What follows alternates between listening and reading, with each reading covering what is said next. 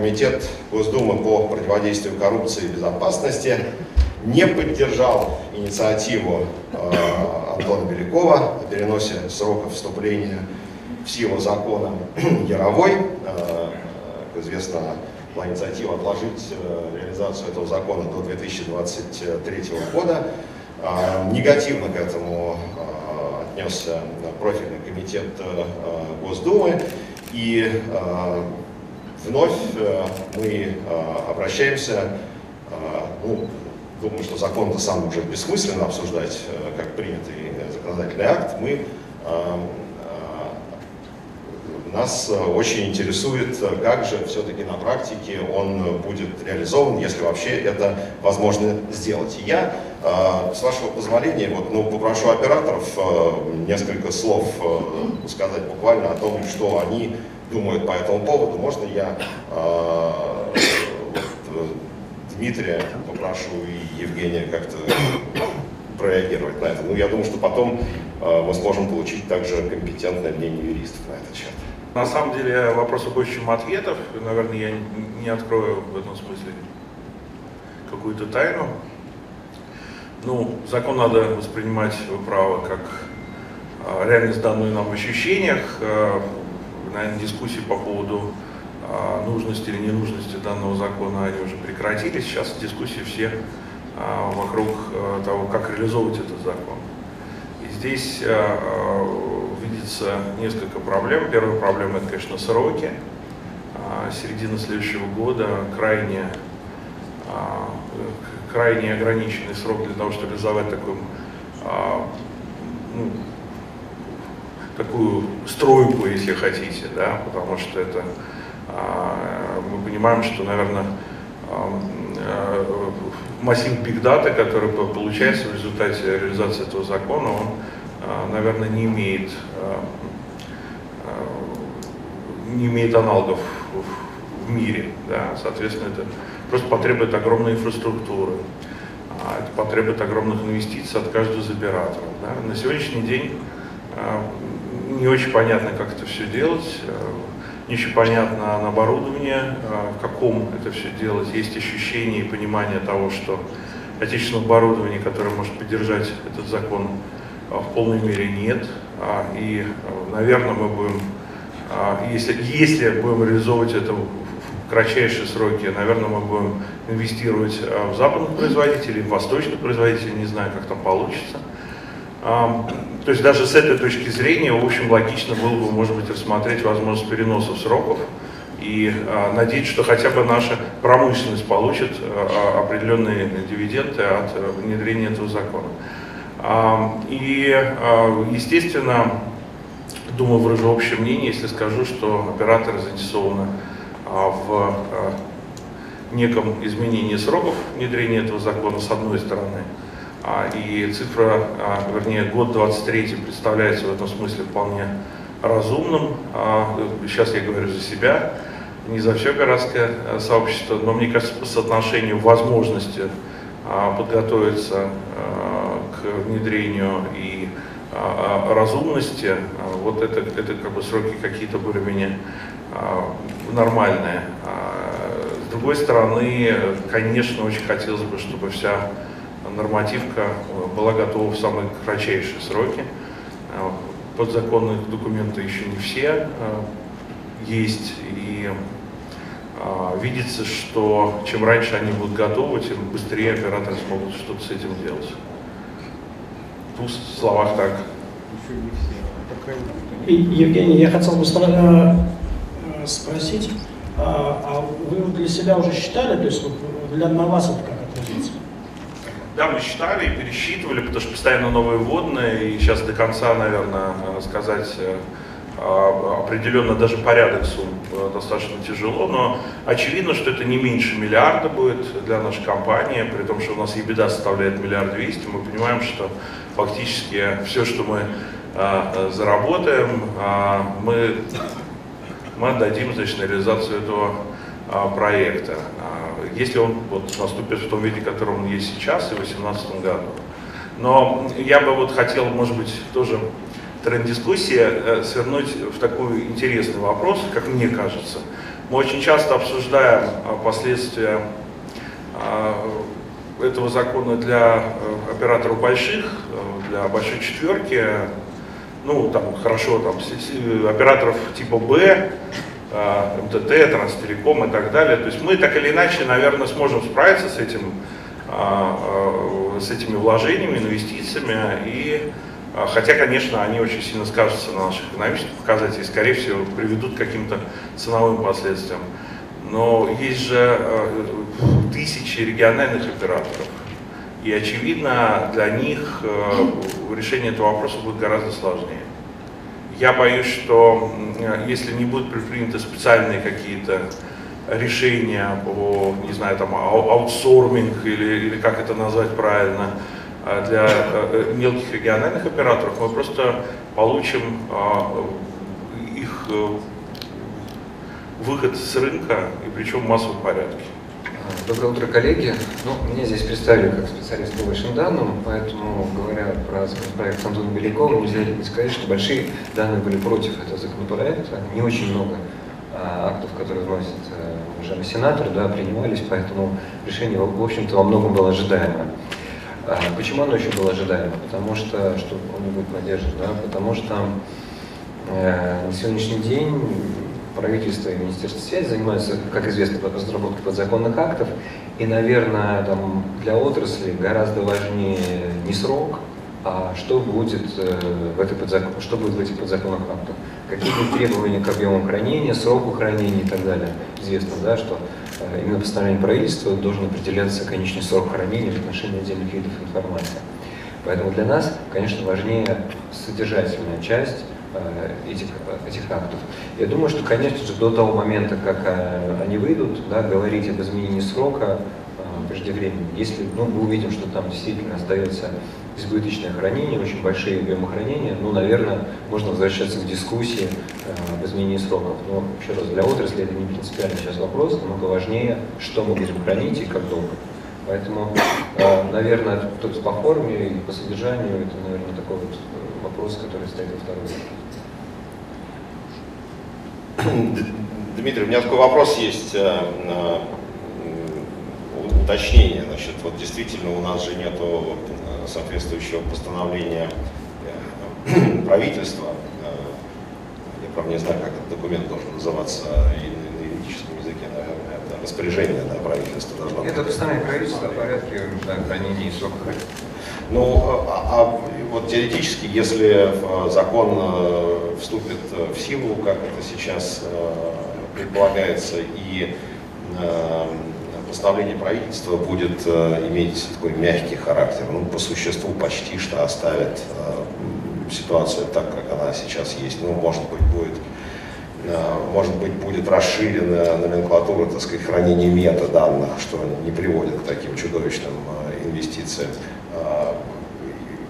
Возможно ли достижение компромисса вот в этом направлении, как вы считаете? Ну, к сожалению, сейчас э, вот дискуссия, которая есть между бизнесом и регулятором, она не идет в сторону компромисса. Да, к сожалению, я, я в общем понимаю, что э, тот же регулятор, он э, зажат некоторым образом в рамки закона, поэтому там возможностей для маневра не очень много. Ну, например, там, э, закон не позволяет э, сделать э, исключение в отношении отдельных видов информации. То есть он говорит про сроки, объемы хранения, но нельзя исключить, там, например, а, видеоконтент, да, самый тяжелый контент, который там занимает 80% всего объема трафика у всех операторов, да, его невозможно исключить. Поэтому э, какое тут должно быть юридическое мастерство, чтобы на уровне постановления правительства исключить, я, честно говоря, не знаю, но, наверное, какие-то варианты возможны. Поэтому именно э, здесь отрасль ожидает от э, Минкомсвязи, от правительства, вот, вот, по содержательной части, что нам скажет. И э, это важнее, чем там, ну, еще раз там возвращаюсь, чем сроки. По объему хранения, по стоимости, да, там цифры назывались, это э, первоначально, когда закон вышел, это было 670 миллиардов рублей, с выходом постановления ситуация, к сожалению, не улучшилась, стало 900 там, миллиардов рублей, потому что оно стало рассчитывать емкость сети для хранения, а емкость сети, как известно, всегда немного ну, выше, чем ее физическая возможность, потому что ну, понятно, что емкость должна быть всегда, всегда прогнозироваться немножко с запасом. А, кстати, это тоже еще один интересный вопрос. Как мы будем измерять эту емкость, э, не очень понятно, потому что, насколько я знаю, у нас с самой высокой емкостью э, сеть АКАДа спроектирована в Москве, то есть у них просто запроектирована в проектной документации, у них там емкость сети там, превышающая там, всех операторов. Ну, вот это в проекте, да, по факту там никто не знает, никто, на, наверное, из э, контролирующих органов на этих даторах не был, не, не измерял, что там по факту. Поэтому как еще мерить эту емкость будем, это тоже отдельный вопрос, э, к которому даже там еще не подходили.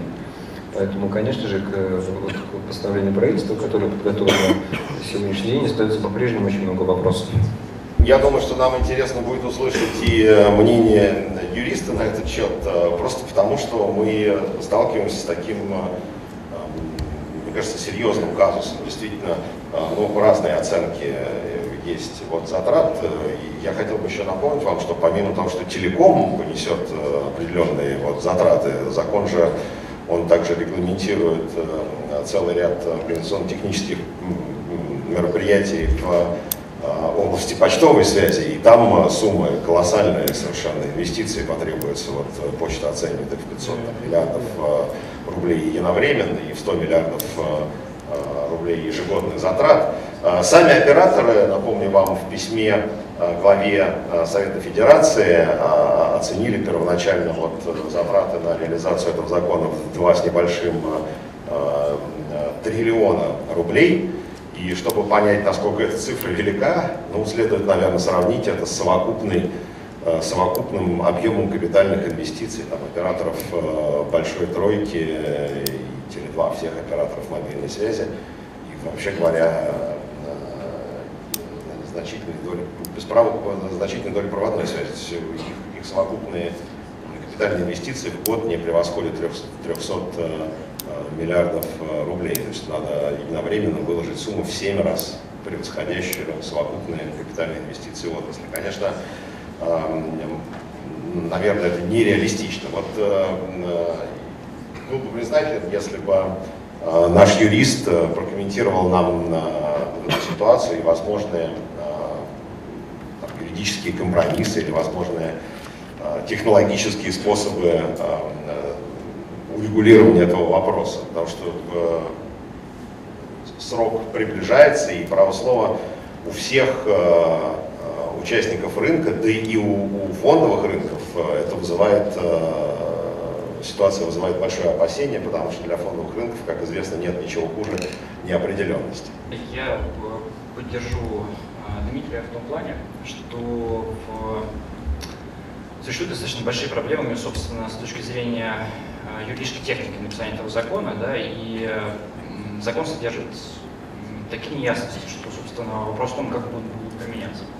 Ну, давайте самый элементарный пример. Да? Закон о связи, э, в редакции, соответственно, закона о хранении данных, э, предписывает оператору связи хранить данные, хранить сообщения пользователя услугами связи в течение 6 месяцев. Да? То есть там текстовые сообщения, изображения, видео там, и так далее, и иные сообщения пользователя услугами связи. А, вопрос. А что такое сообщение пользователя услугами связи? А, где это написано? Никакого определения данного термина нет. То есть в законе связи, да, мы видим, что используется понятие, э, используется слово сообщение, используется слово сигнал в разных местах, там, не знаю, в статье 2 определение и так далее.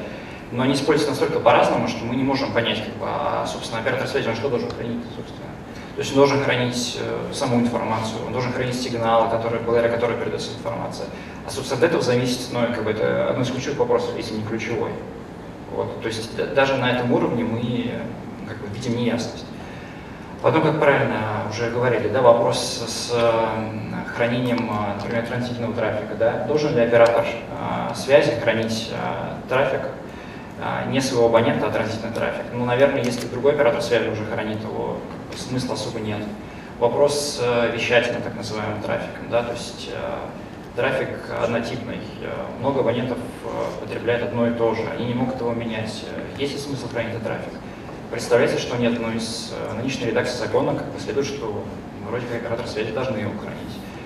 А, Похожая ситуация тоже с подзаконными актами, да, до сих пор они не приняты. У нас осталось там, ну, по сути, до, ну, год остался до вступления закона в силу. То есть, а, на самом деле, ну, как бы вопросов юридических очень много, и, ну, наверное, стоит подумать даже как-то, может быть, об э, изменении уже принятого закона.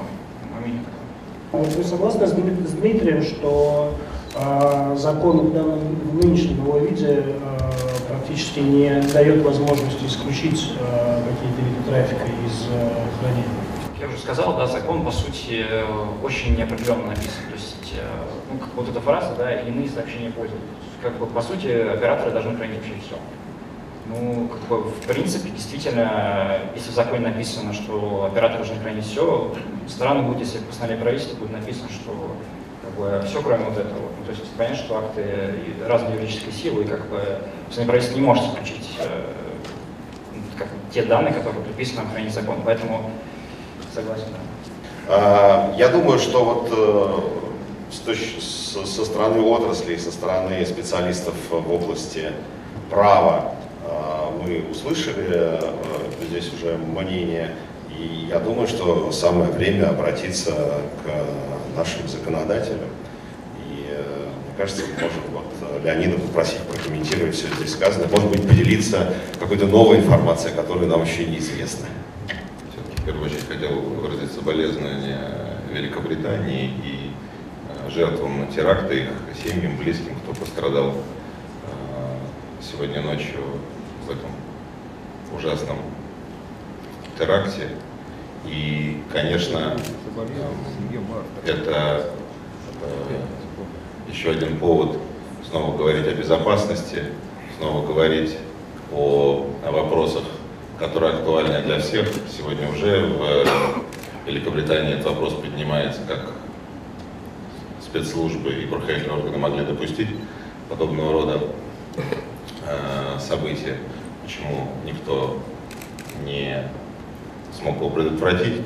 Это я говорю не к тому, что пытаюсь перевести э, нашу профессиональную дискуссию в, э, в вопросы, что если есть вопросы безопасности, то вопросы технического регулирования вторичные. Я так не считаю. Э, И в этой связи эм, должен признать, что, пожалуй, эм, тот пакет законопроектов, который мы сегодня обсуждаем, пожалуй, единственный эм, законопроект, связанный с отраслью, который шел в пакете через комитет по безопасности в прошлом созыве и э, который э, комитет э, с э, достаточно сильной экспертной э, поддержкой, у нас достаточно сильный экспертный совет при комитете, не смог повлиять на и активно э, участвовать в его доработке. Он принимался достаточно быстро, в короткие сроки и э, практически одним комитетом. Ну, сегодня мы вот имеем то, что имеем, исходя из этого. Э, Сегодня, например, в качестве примера могу сказать, э, идет другой проект, законопроект правительства, который был э, внесен нам о, про вопросах критической инфраструктуры. Э, Этот проектом занимается комитет, и, конечно, тот законопроект, который будет э, с поправками по второму чтению, будет совершенно другого уровня законопроект и по качеству, и по проработке, и с учетом мнения экспертов и тех замечаний, которые э, высказывались в индустрии. На это нам потребовалось практически три месяца, но это те три месяца, которые снимают многие те вопросы, которые лучше обсуждать в рамках работы комитета на площадке Государственной Думы, чем потом на конференциях уже принятого закона.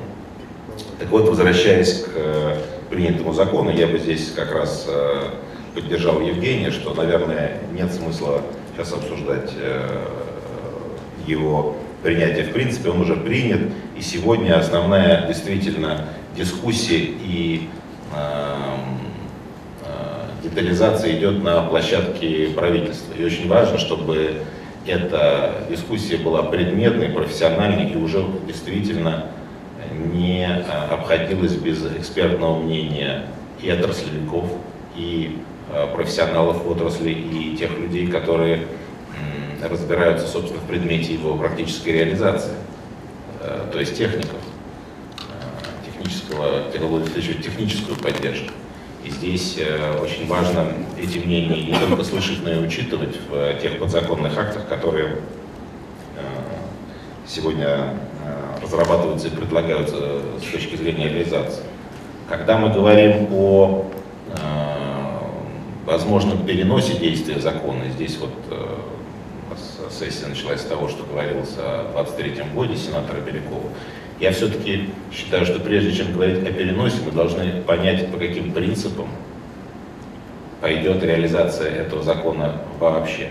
Э, есть ли обеспокоенность, услышана ли она руководством страны? Да, услышана. Я напомню, что этот вопрос э, не только поднимался в рамках дискуссии с президентом, а с депутатами эм, в свое время, уже после принятия закона, но и эм, было, э, если вы знаете, поручение президента правительству, в котором четко было написано, вот я даже себе выписал, что значит, подготовить проект необходимых нормативно-правовых актов, направленных на минимизацию возможных рисков, связанных с реализацией антитеррористического пакета, на уточнение этапов применения норм, требующих существенных финансовых ресурсов и модернизации технических средств хозяйствующих субъектов, подпадающих под действие закона.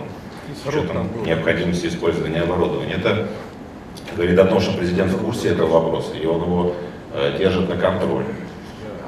Теперь что с точки зрения практической реализации? Какие основные вызовы, исходя из э, того, что я тоже достаточно э, общаюсь с аспираторами, с экспертами, они сегодня в целом обсуждают. Это, безусловно, вопрос его вступления, это вопрос объема хранения трафика. Нужен ли действительно весь объем трафика или нет.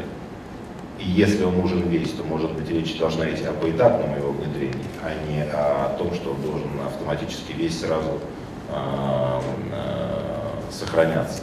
Очень важный актуальный вопрос, то, что сейчас как раз Евгений поднял, это вопрос дублирования информации. Необходимо ли в таком объеме каждому из операторов дублировать э, тот объем информации, который они сохраняются. Ну и вопрос технической реализации, это вопрос энергетических мощностей. Мы должны прекрасно понимать, какой объем информации э, нужно будет собирать и как его хранить. Это требует достаточно существенной энергетической поддержки. Где и как, каким образом, в каком объеме это будет реализовываться, это тоже вопрос, который должен учитываться с точки зрения построения этой инфраструктуры, обеспечения э, ее работы. Все эти вопросы требуют проработки на площадке, соответственно, правительство вместе с э, индустрией.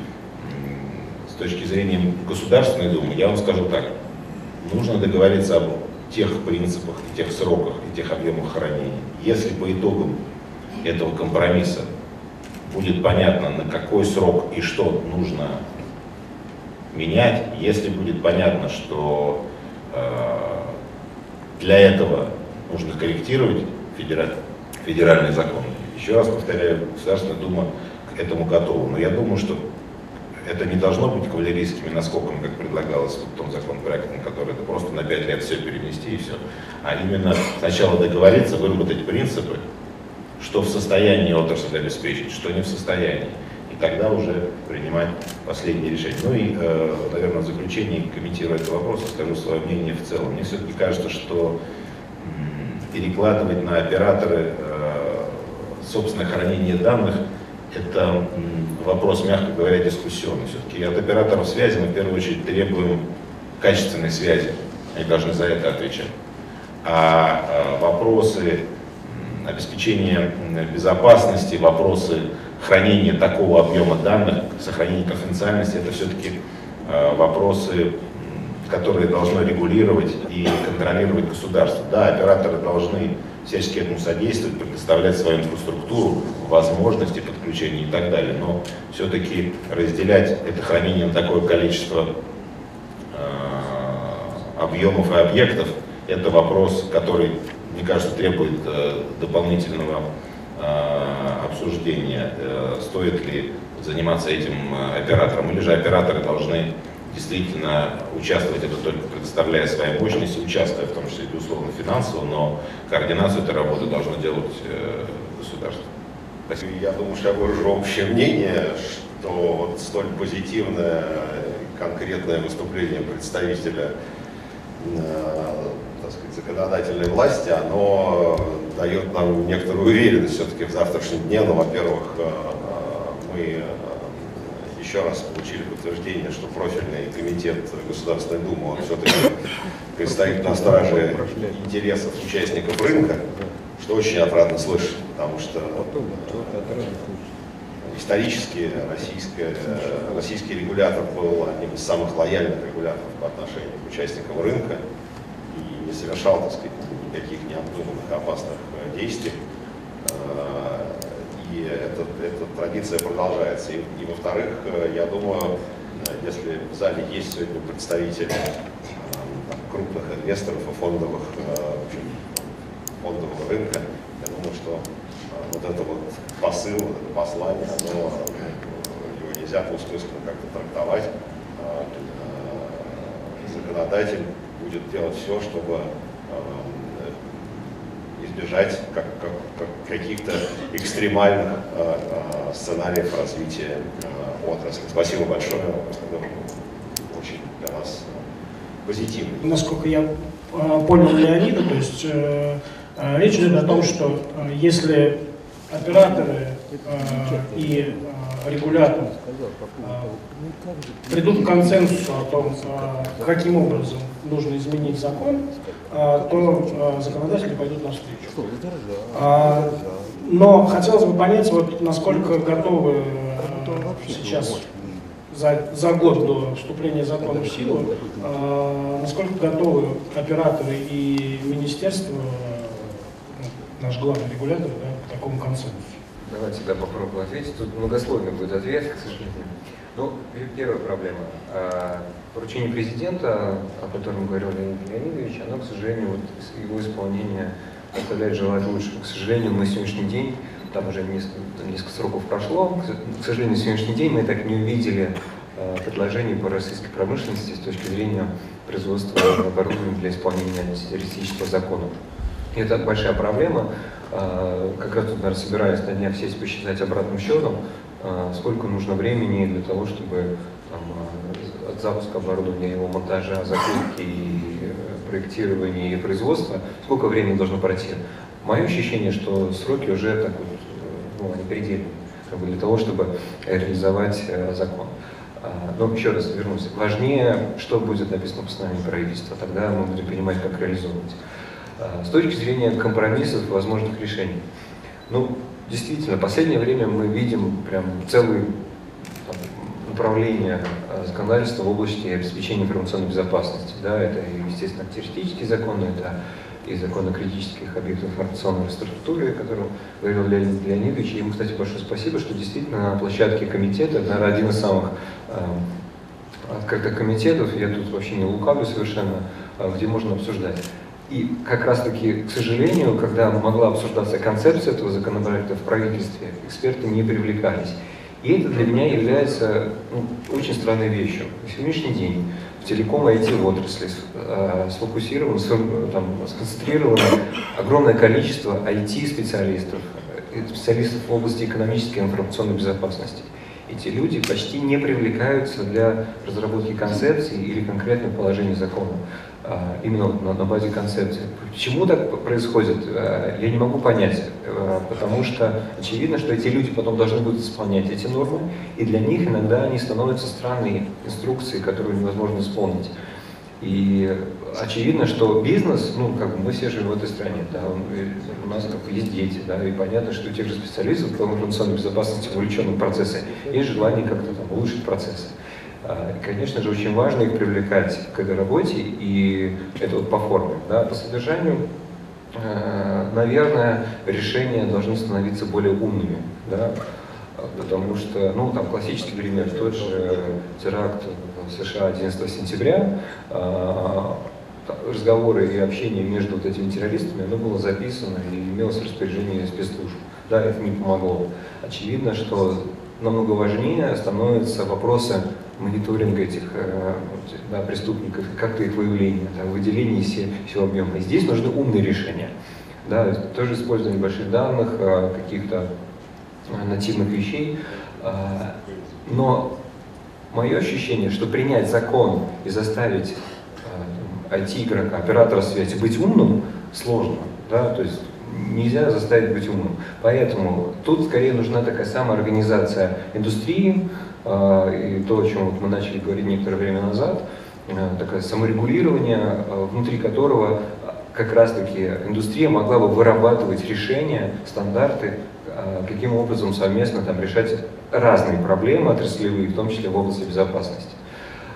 Почему это важно? Потому что к сожалению, на сегодняшний день в, индустрии, э, как это ни странно, нет доверия друг к другу. Да? То есть настолько вот эти вот вопросы, конкуренция высокая, настолько эти вопросы становятся э, такими чувствительными, а, тот же обмен данными, тот же обмен данными, там, если мы говорим про большие данные, да, его, его, его нету, то есть никаких, никто с этими данными на рынке не обменивается. Да никакого, никаких договоров, там их может быть три в год, и то они рекламные, да, никакого обмена данными нету. Поэтому как сделать этот процесс, с одной стороны, безопасным, с другой стороны, чтобы, он, чтобы его запустить, это такая сложная задача.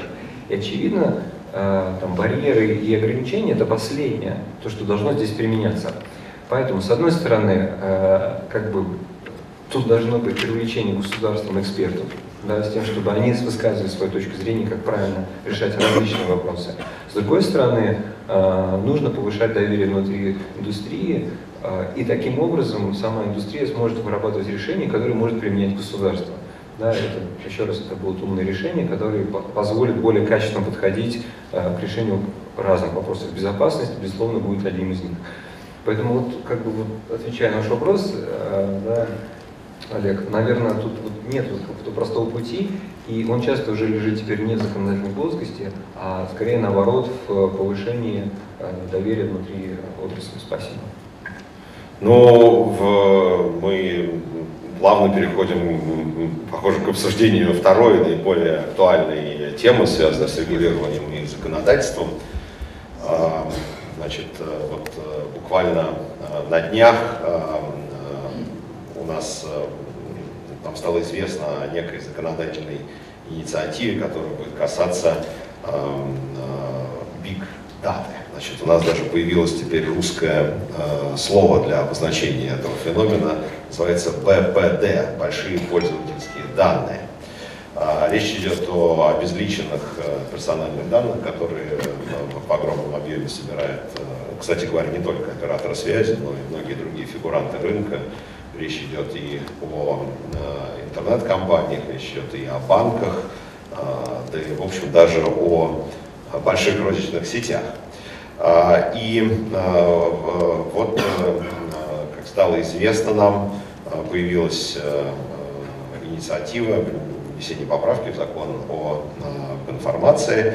В соответствии с этой инициативой будет создана некая новая структура государственная, которая будет собирать большие пользовательские данные, э, их э, хранить э, и так сказать, предоставлять их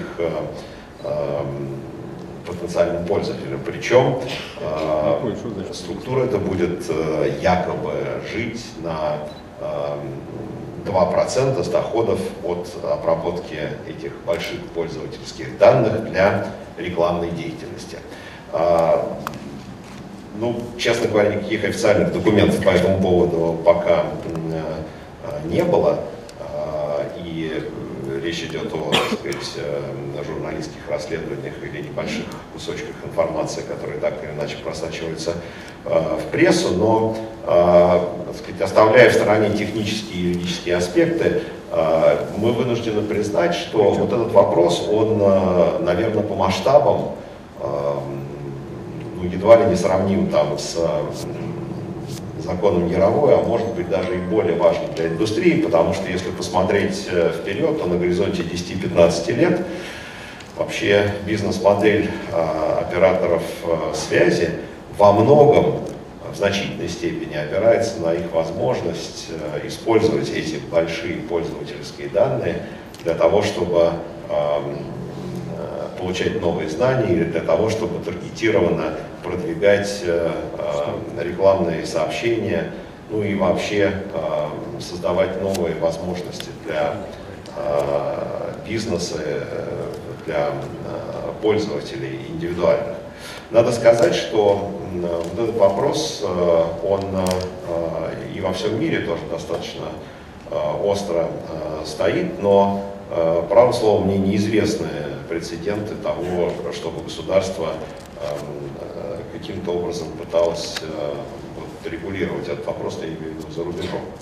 В этом смысле, может быть, мы являемся пионерами.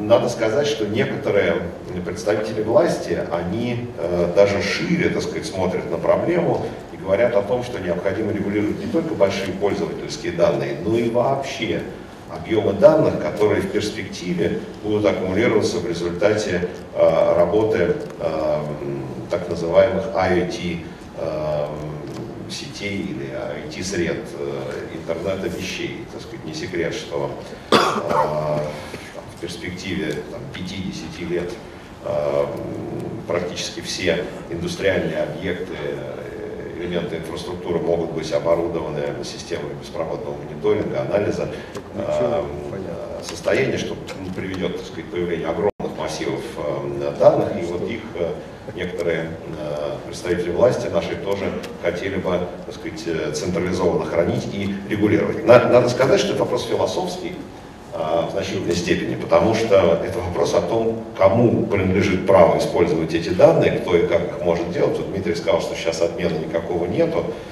А, значит, э, ну, если этот обмен э, будет налажен под эгидой некой государственной структуры, означает ли это, что у операторов пропадет конкурентное преимущество в отношении использования своих вот больших э, пользовательских данных?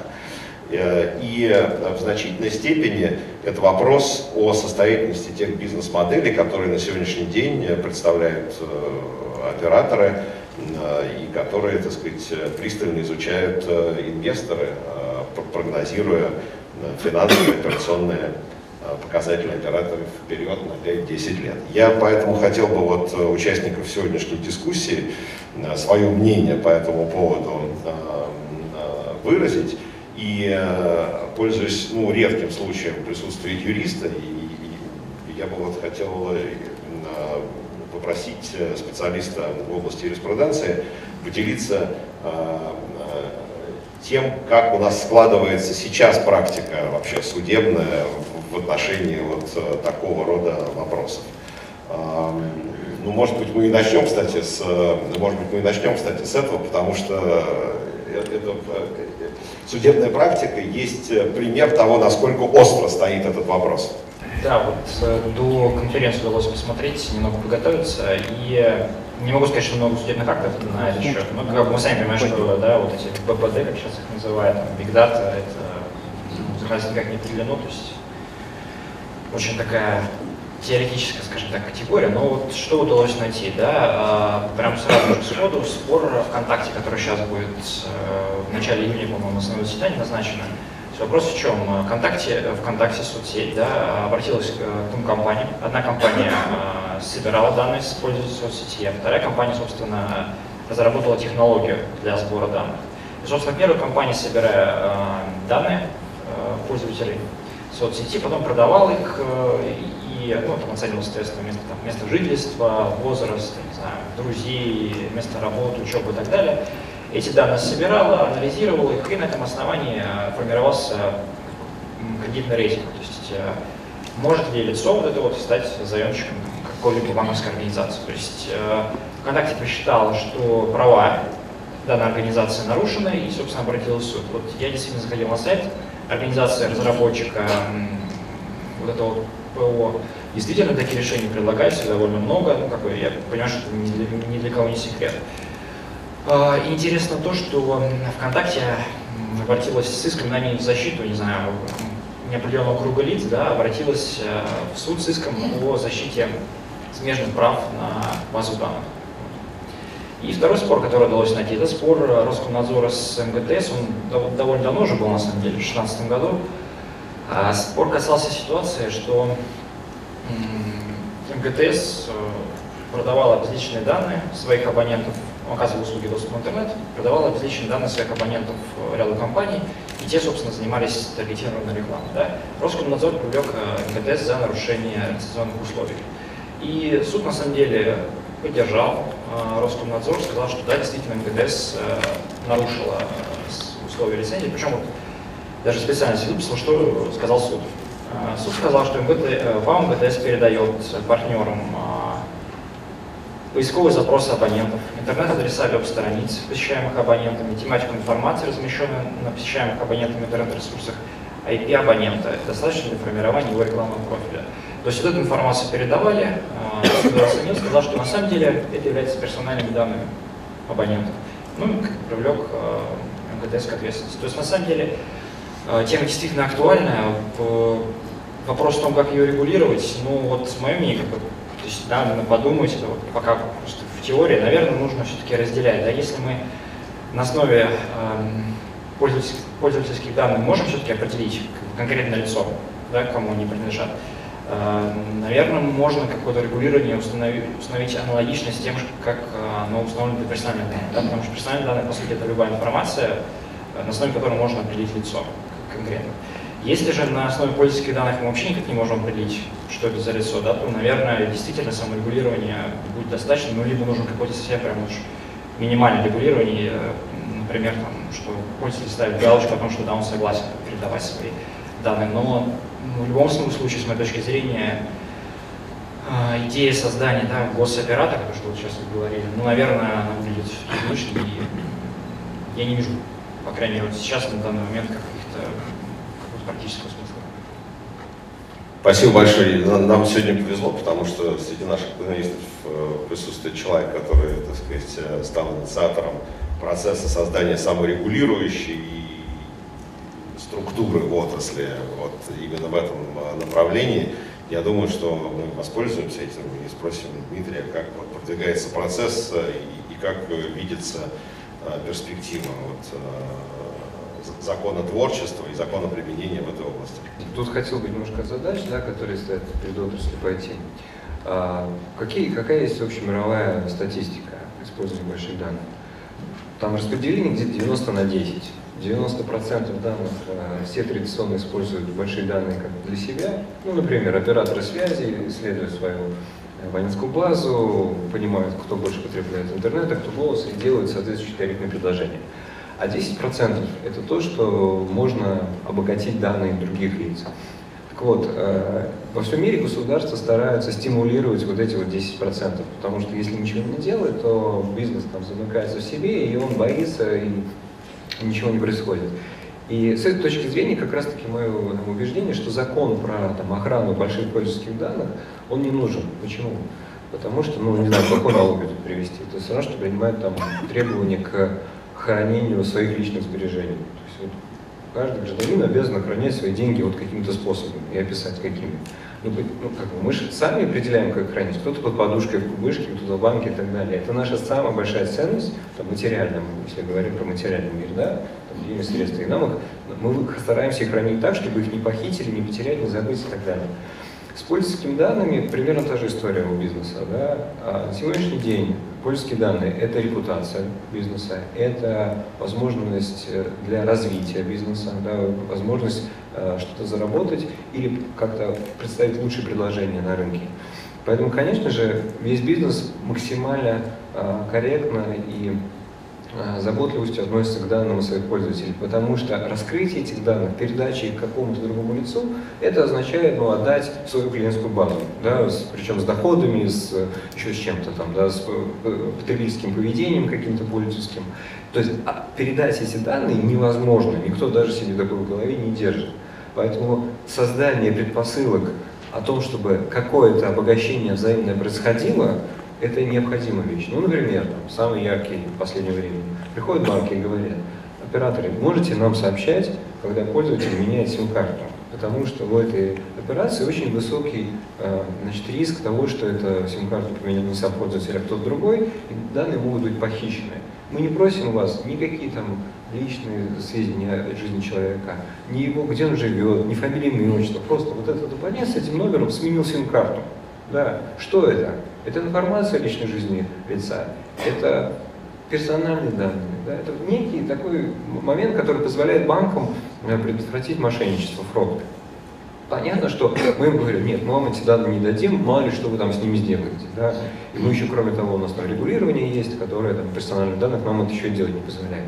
Очевидно, что здесь нужно сделать шаги, что такой обмен информацией минимальный, да, он э, позволит э, повысить качество предоставляемых услуг как со стороны банков, да, они будут понимать, где мошенничество, так и будет забота, в принципе, и о, о клиенте сотовой компании, которые тоже как бы не позволяют допускать мошенничество со стороны конкретного, конкретного, в отношении конкретного абонента. Поэтому э, здесь нужно вот то доверие, о котором говорил, повышать, это первый шаг. Что во всем мире происходит? Э, примерно ну, то же, что мы к чему призываем. Во-первых, в Европе э, не пошли по пути регулирования, создана э, огромная ассоциация, которая пытается совместно нащупать какие-то коммерческие проекты, где это можно развивать. В Китае созданы две э, саморегулируемых организации.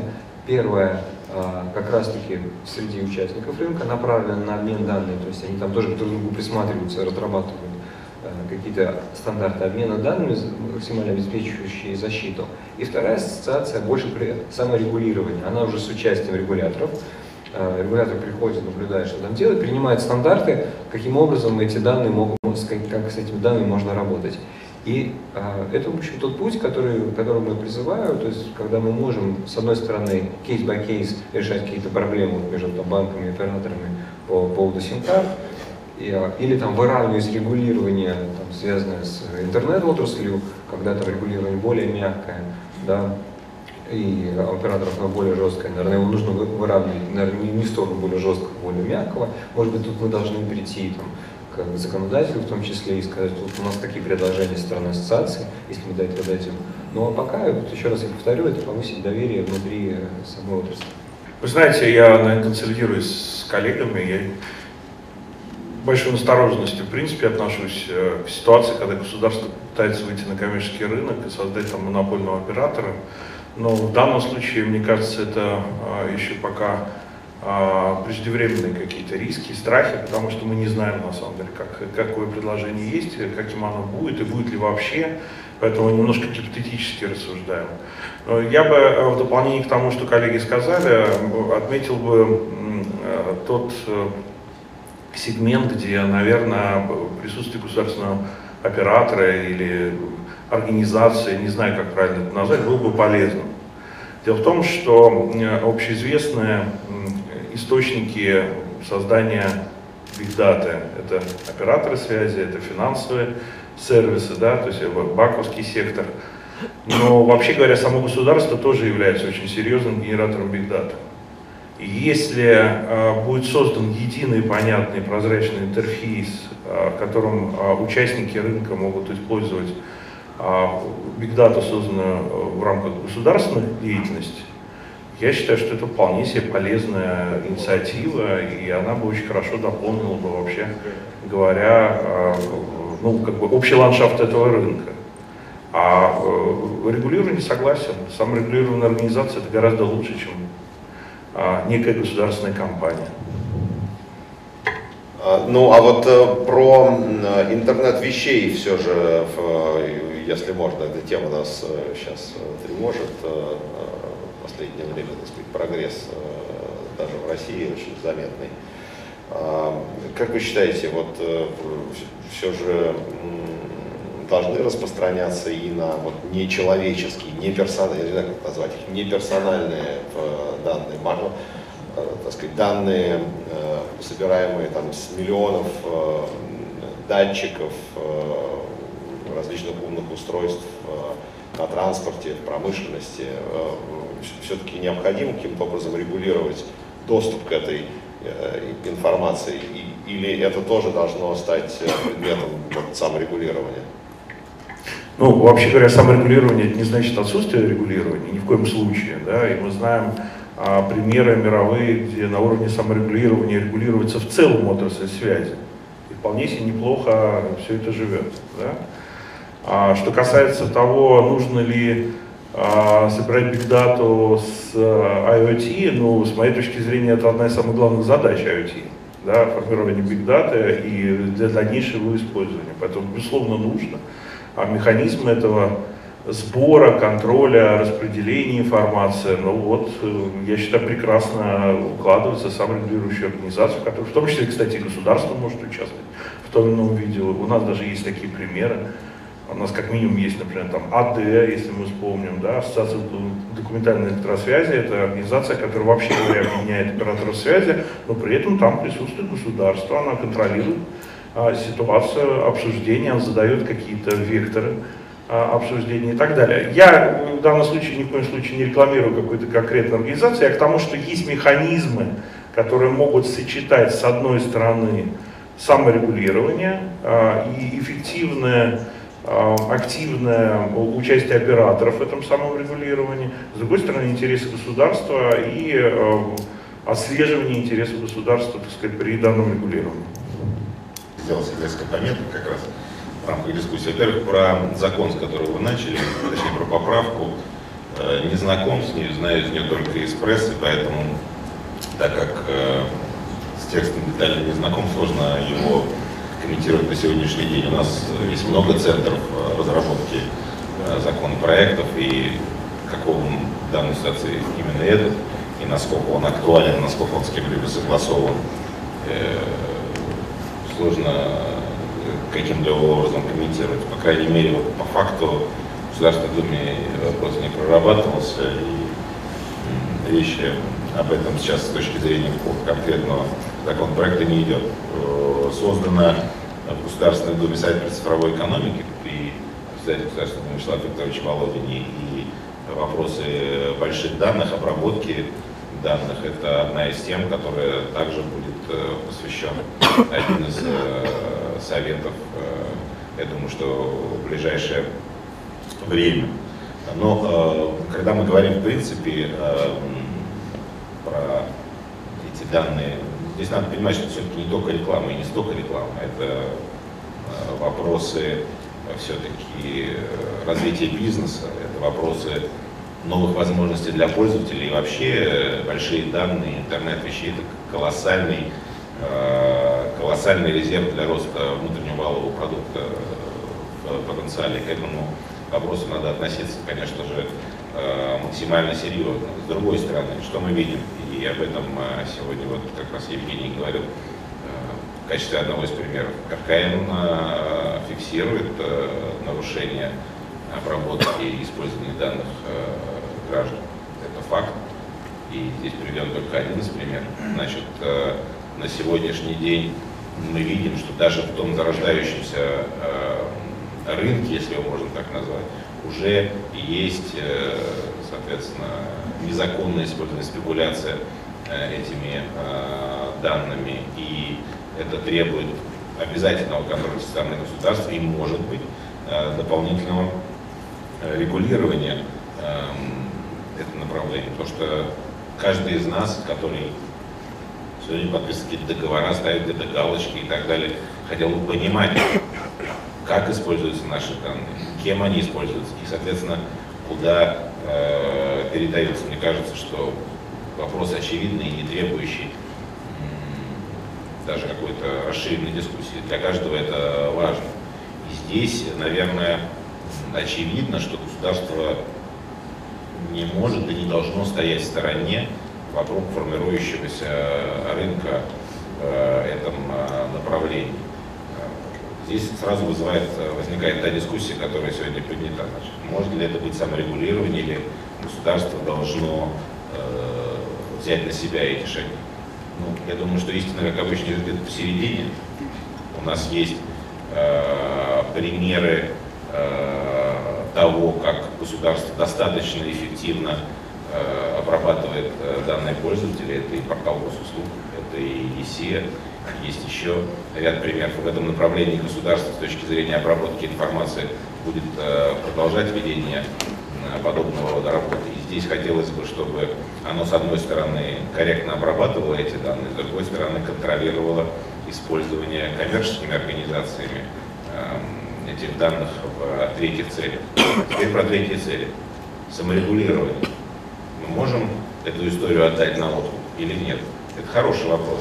Здесь бы как бы не хотелось, чтобы в итоге это саморегулирование пришло боком нам самим, чтобы эти данные приходили нам не только в качестве самого безобидного э, рекламных объявлений на наш компьютер, да, на наш планшет, э, или же, соответственно, какой-то э, таргетированной информации э, в, на тех сайтах или в тех соцсетях, где мы это читаем. Хотелось бы понимать, что это не будет использовано э, против нас.